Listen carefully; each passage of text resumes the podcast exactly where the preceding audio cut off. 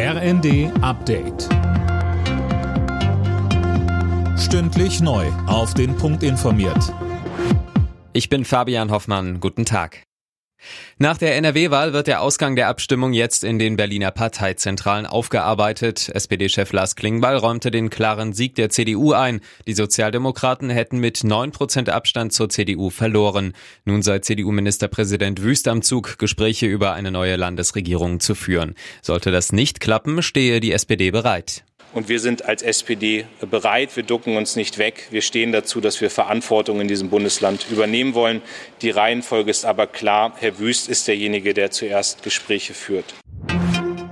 Die Parlamente in Finnland und Schweden beraten seit dem Vormittag über ihren geplanten NATO-Beitritt. Die beiden Länder reagieren damit auf Russlands Angriffskrieg gegen die Ukraine. Dirk Justus, es ist eine historische Zäsur. Ja, beide Länder wollen ihre Neutralität aufgeben aus Angst vor einer russischen Aggression. Die deutsche Außenministerin Baerbock betonte, die Türen der NATO stünden für Finnland und Schweden offen. Wenn die Länder Beitrittsanträge stellen, müssen auch die Parlamente aller NATO-Staaten zustimmen. Unterdessen hat Russland den Schritt der nordischen Länder scharf kritisiert. Der Vizeaußenminister sprach von einem schweren Fehler mit weitreichenden Folgen. Was er damit meint, sagte er nicht.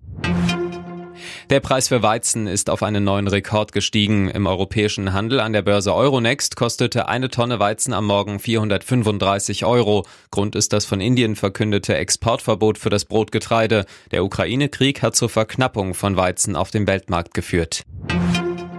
Der Termin für die nächste Leipziger Buchmesse steht. Sie soll im kommenden Jahr nicht schon im März, sondern erst Ende April stattfinden. So will man mit Blick auf die Corona-Pandemie größtmögliche Planungssicherheit haben. Die Buchmesse war zuletzt dreimal in Folge abgesagt worden. Alle Nachrichten auf rnd.de